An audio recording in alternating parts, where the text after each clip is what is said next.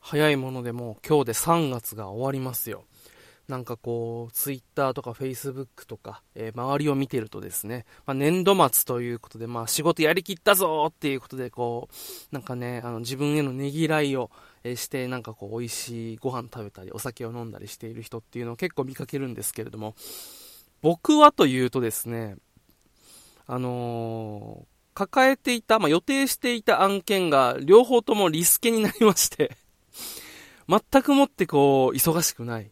むしろどちらかというと暇な、えー、1週間でした。まあね、次に、えー、まあ、どのみち仕事がなくなったわけではないので、案件自体が。まあ、そのための準備の期間としてですね、ちょっとゆっくりのんびりしながら、まあ、ちょこちょこと作業をしていたんですけれども、振り返ってみるとね、この1年、まあ、かなり、あの、大きな1年だったなと、あのー、思いまして。まあ、あの、前々からね、その流れはあったけれども、まあ、実際に行動に移したのは本当にこの1年で、あの、まあ、あの、2年半勤めたウェブ制作の会社を辞め、で、え、念願だった、まあ、青春18切符、鉄道での日本縦断旅行をし、そして個人でお仕事をもらうようになり、そして、えー、まあ、付き合っていた彼女との入籍っていう感じでですね、結構、まあ、人生において、まあ、それなりに大きな転機っていうのが一気に、えー、来た1年だったなと、えー、改めてこう振り返ってみると思うんですよね、この2022年度。というわけで、ちょっと今回はですね、あの、この2022年度まあ、年度末ということでね、あの、僕は今個人でお仕事をしているので。なんかそういった年度末、なんかそういった忙しいっていうのないんですけれども、あのー、ちょっとこの、この1年っていうの、このま年度末っていうこともあったので、えー、ちょっと振り返ってみたいなと思います。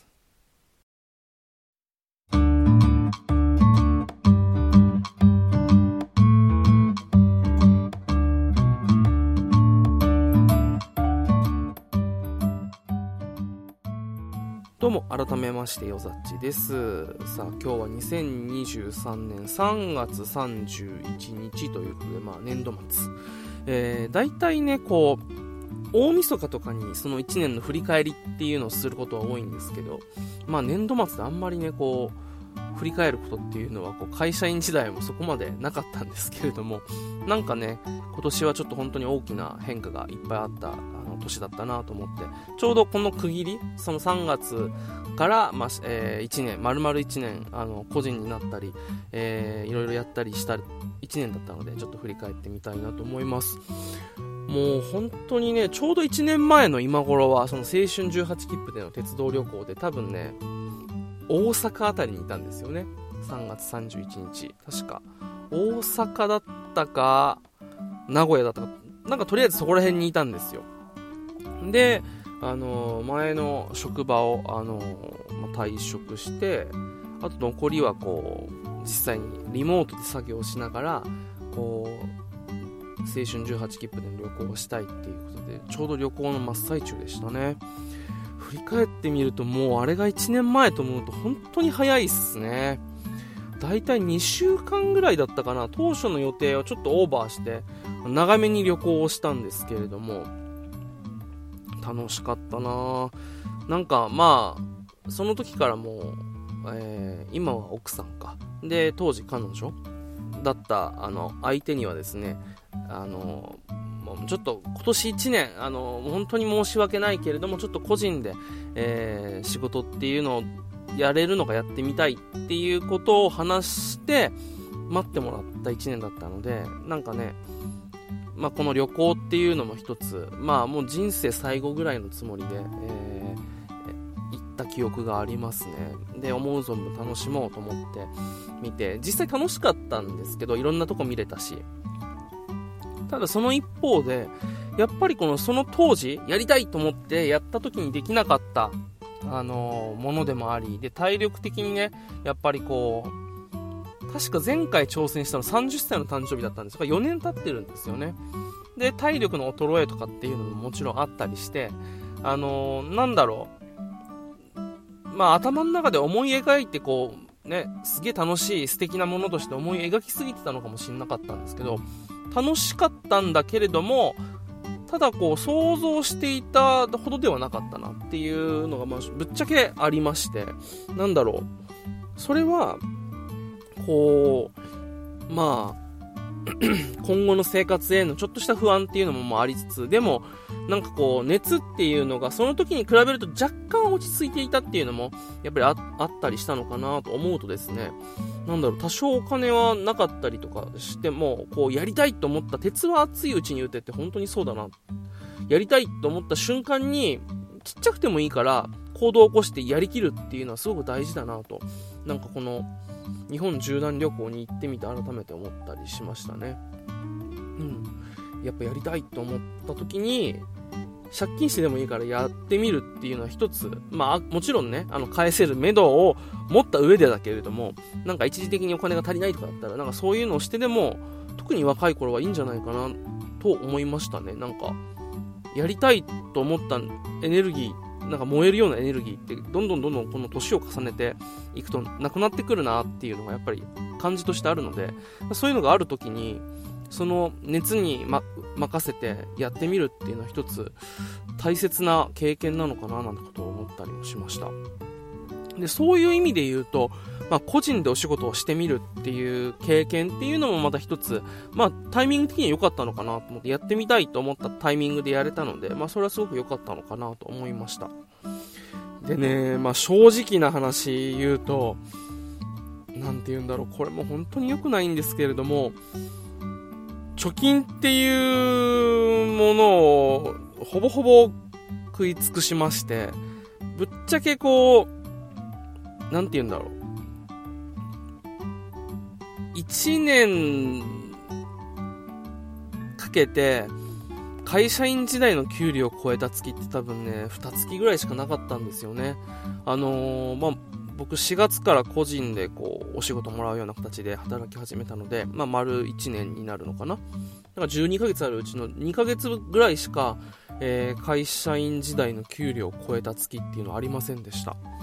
で、これもまたね、こう、いろいろと反省というか、あの、形があの、勢いで、半ば勢いでこう、フリーランスっていう形になったので、そういったこ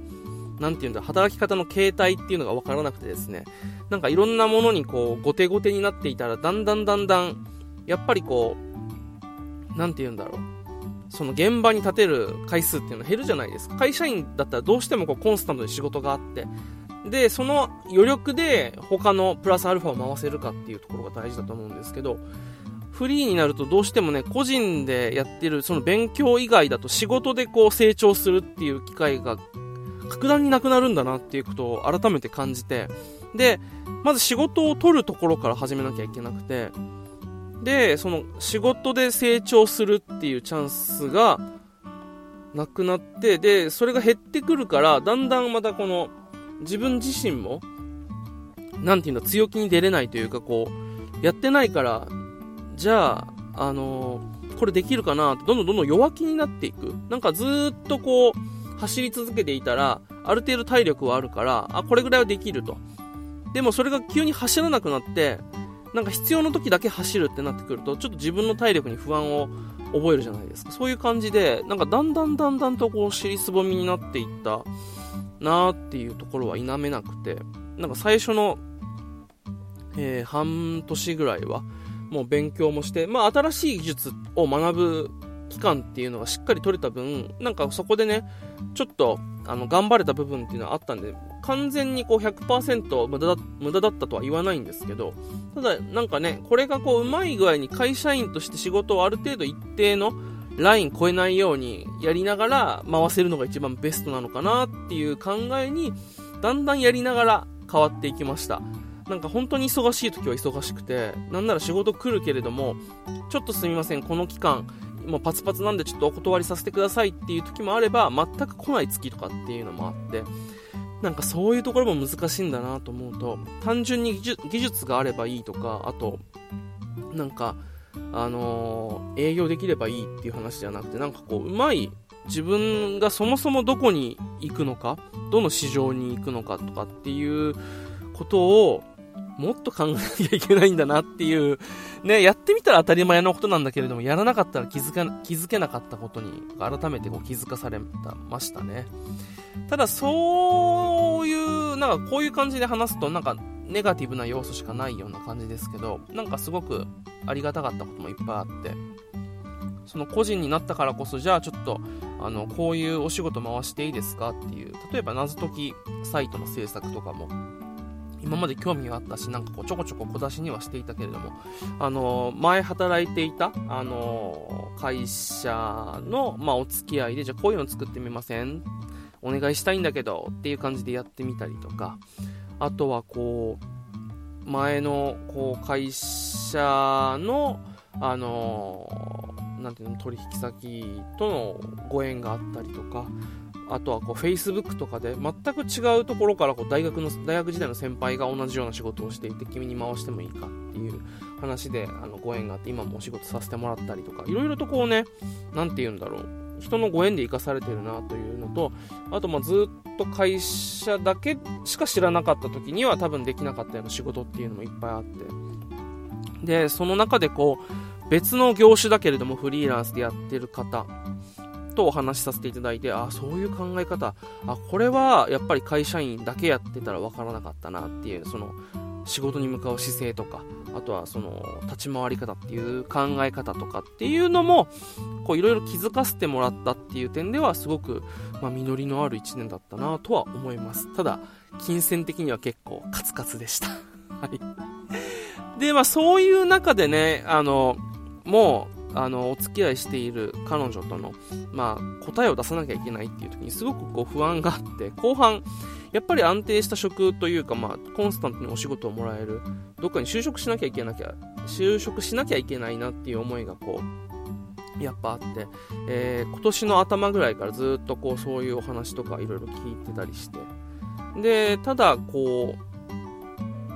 うまあ前の会社でなんか適応障害みたいな感じになったっていうのはね、あの不安として1個あったので、なんかそういう風にならない、自分に負担かからない、頑張れる環境づくりっていうのはやっぱ大事だなと思って、すごくこう、慎重に慎重にですね、まあちょっとお仕事、あのー、できる場所っていうのをずっと探していて、で、それになかなか時間がかかってしまって、こう、待たせてしまったんですけれども、まあ、あの、そういった場所っていうのが、まあ、僕的に、あ、一旦ここでやってみようっていうのが一つ、まあ、目処がついたので、まあ、あの、あれもプロポーズって言っていいのかわからないけど、恥ずかしい、ね、なんかこうね、かしこまったプロポーズできるのかと思ったら、いざとなったらそういう場になると全然できないね。まあ、でも、えー、結婚してくださいという意思を伝えて、あの、まあ、11年ですか、出会って、の、あの、彼女と、えー、入籍することになりました。はい。でね、まあ、その新生活の準備ももちろん、えー、今しているんですけれども、まあ、その一方で新しく決めた仕事、明日から、まあ、厳密には週明けからになるんですけども、4月1日からですね、そちらの会社にお世話になるということで、あの、また明日からいろいろと始まっていくんですよ。で、まあ、携わっていた業界ではあるけれども、実際にそういった場で働くっていうのはまた初めてであって、あのいろいろと不安もあるではあるんですけれども、でもね、あの、実はこう、今やっているその、プログラミングとかそういうウェブにまつわる仕事を始めるきっかけになった当初目標としていた場所っていうのにはすごくこう、近いところまで来ていて、なんか、まあ、4年ぐるっと回って、あのー、なんか、いろいろと経験した上で、あ最初に学び始めるときに行きたかったポジションとかそういったところに今来れてるなと思うとすごくありがたいことではあるのかなと思って。まだいろいろと不安はたくさんありますけれど、えー、ちょっと、まあそこで働くと決めたからには、一生懸命頑張っていきたいなと思っております。まあなのでね、今までのこの web 制作っていうお仕事も辞めないんですけれども、副業っていう感じで本業と合わせて、えー、まあ同時並行で頑張っていきたいなと思っております。また明日からですね、新しいシーズン、これ4ぐらいになるのかな？新しい形での、まあ僕、えー、ヨザッチとしてまた、えー、頑張っていきたいと思いますので、ちょっと決意表明としてここで残させていただきました。というわけで最後までお付き合いいただいた方、ありがとうございました。ヨザッチでした。